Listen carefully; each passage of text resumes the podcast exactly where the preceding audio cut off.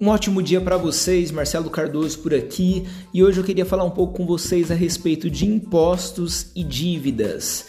Coisas não tão boas, né, de se falar, mas que fazem parte do nosso cotidiano, do nosso dia a dia. Lá em Romanos capítulo 13, versículos 7 e 8 diz, diz assim: Portanto, paguem ao governo que é devido, paguem todos os seus impostos e respeitem e honrem todas as autoridades não fiquem devendo nada a ninguém. A única dívida que vocês devem ter é a de amar uns aos outros. Aqui é Paulo falando, mas Jesus também diz algo muito semelhante a isso, que, que vai estar ali nos evangelhos também. É, aqui ele está falando sobre você pagar os impostos e respeitar e honrar as autoridades, não dever nada a ninguém.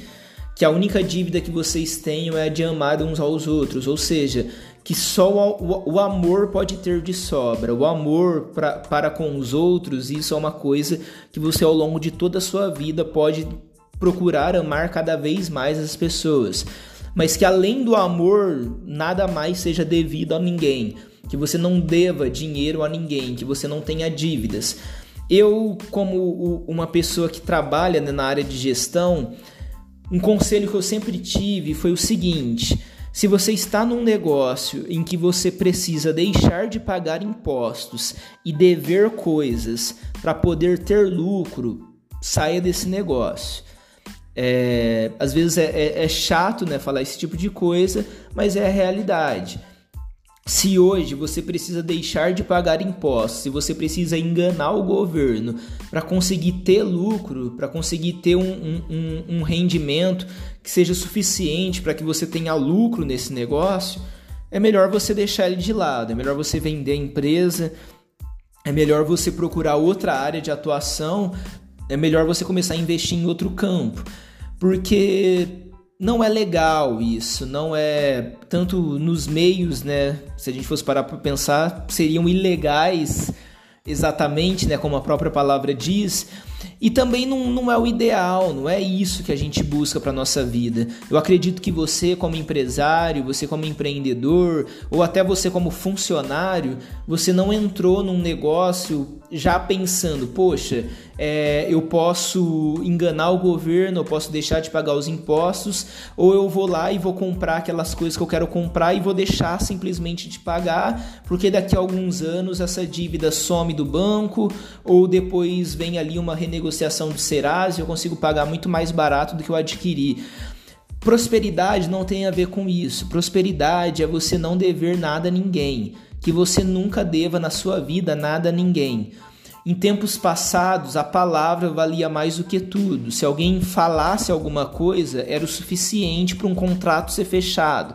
Não precisava de assinatura, não precisava de cartório, não precisava de dinheiro como sinal, não precisava de garantia de bens, nem nada do tipo, era só a palavra. Mas por que isso foi se perdendo ao longo da história?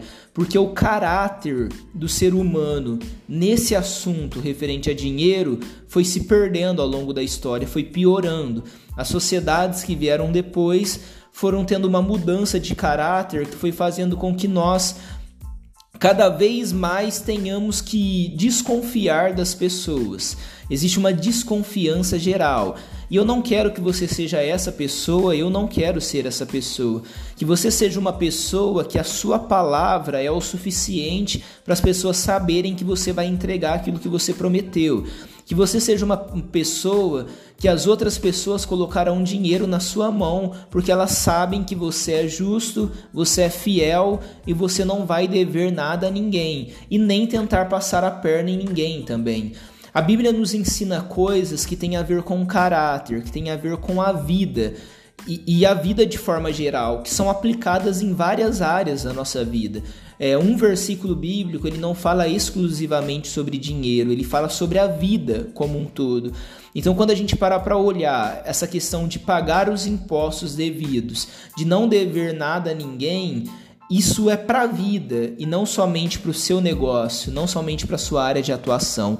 Então, leve isso para sua vida. Se é da pessoa, entrega para ela o que é dela, assim como Jesus disse: dê a César o que é de César. Se pertence a ele, pague tudo que pertence a ele.